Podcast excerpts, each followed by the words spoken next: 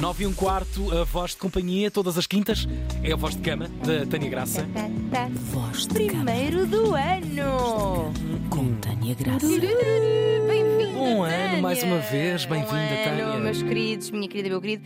Bom, começamos assim um ano com um tema algo pesado, Então, é verdade. porquê? Oh, porque é assim, porque Porque nunca é um agradecimento ao outro parceiro. é verdade. Olha, só para dizer que estou muito feliz, obrigada. Quem sa- Olha, mandem-nos e-mails desses para vozdecama.robertv.pt Muito bem. Mas vamos então ao de hoje, que não é bem um agradecimento, não, mas falamos aqui de traição e perdão. Pronto. Pronto, já está. Então, começa. Ela quer isto. Não quero nada. Em primeiro lugar, obrigada pelo voz de cama, já me ajudou inúmeras vezes e fui ver-vos também ao vivo dia 13. Incrível, obrigada. Parênteses, temos pouquíssimos bilhetes a restar. Isolados, muitos isolados deles. para Sá da Bandeira, no Porto, mas corram, corram. Esgota, esgotem isso. Esgotem isso, exatamente. Até mas... para acabarem de vez com aqueles comentários nas caixas do, do Instagram da Tânia e da Nunca Antena 3. vem ao E ao Po- E ao Porto? Exato. Tem ainda lugares, portanto, por favor, preencham-nos. Muito bem. Hoje trago uma questão que carrego há meses e com a qual gostava muito que me ajudassem. Resumindo, muito resumido, estive numa relação boa, muito boa, durante 4 anos, já vivíamos juntos, tínhamos planos até de ser pais, até que Mas descobri que me estava a trair com uma colega de trabalho há mais de um mês. temos de ter cuidado, Tiago. Ainda não nos aconteceu. Imagina! Foi terrível, devastador, provavelmente das maiores dores que já passei.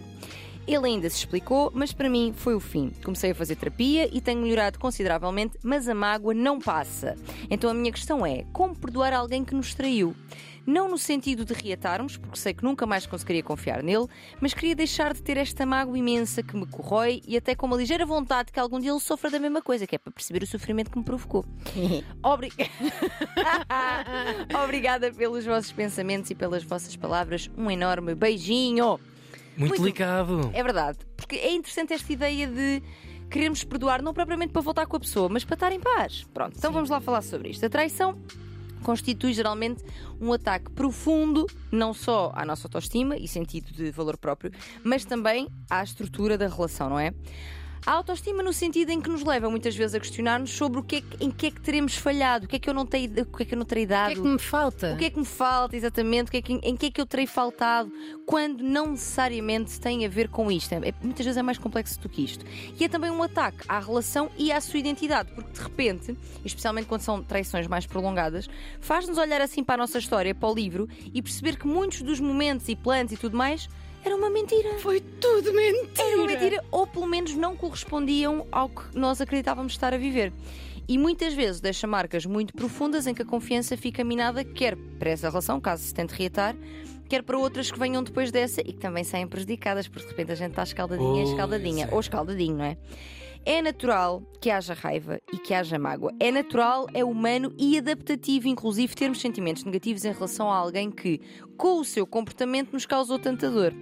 Isso ajuda-nos também a avançar, a fazer o luto. E é importante normalizar que talvez nunca seja possível perdoar ou voltar a estar completamente de bem com esta pessoa. Porque acho que existe muito este, este valor do perdão, do perdoar. E para algumas Percebo. pessoas é importante para se pacificarem. Mas também para não terem tanta negatividade, para limparem Mas o é que- coração, não é? Exato. Só que aqui a questão é que este, este perdão depende de muitos fatores, não é? Depende de como é que as coisas aconteceram, Verdade. por quanto tempo, quão, quão humilhados ou humilhadas nos sentimos, enganados.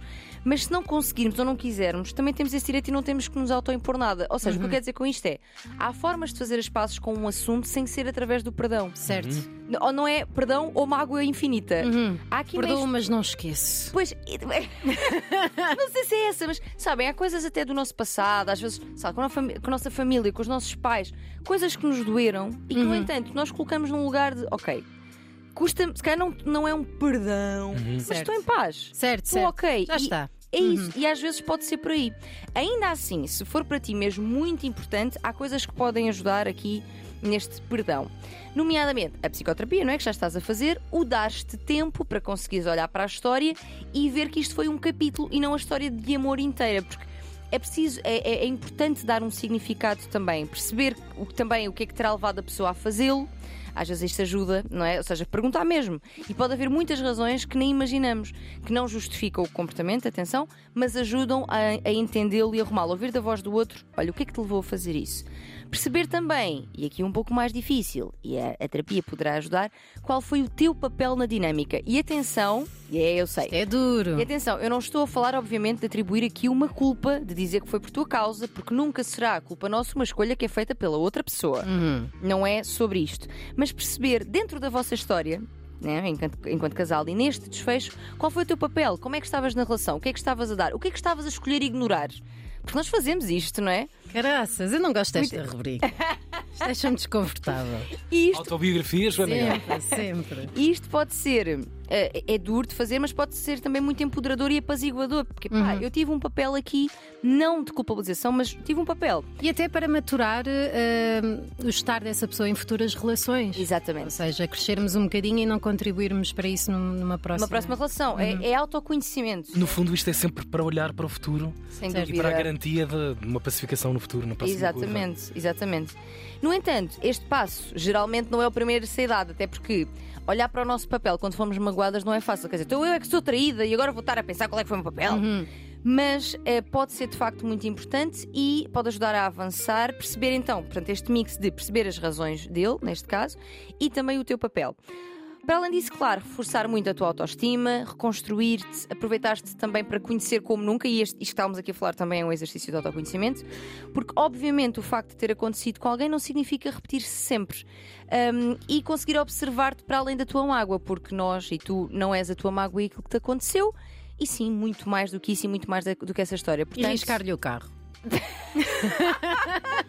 não faças Isto, isto não estava incluído na rubrica. Não estava, Não são não palavras de estava. Mas olha, de certeza que vais falar, ou não, daquele livro da Esther Perel. eh, Isto- é muito interessante. infidelidade é incrível. A Esther Perel é a minha guru, a minha rainha. Uhum. Quando eu for grande, quero ser como ela. Portanto, é uma, Uhum. é uma terapeuta de casal incrível. E ela tem um livro de facto muito bom que se chama Infidelidade Repensar o Amor e as Relações, em que aprofunda estas temáticas da infidelidade, que é muito mais do que ele traiu porque precisava, ele é mau, não tinha em casa, então foi buscar à rua. Gente, isto pode acontecer, mas geralmente é muito mais complexo. Exato, só nos Coisas fazer como, bem. coisas Não, como só nos fazer bem pensar no assunto. não é? Olha, trai-me se faz favor, quero, quero crescer. Às vezes são coisas tão simples como eu tenho saudades de poder ser uma versão de mim que não posso ser nesta relação. Uhum, Ou de ser alguém, eh, começar alguma página em branco e ser uma expectativa sobre mim.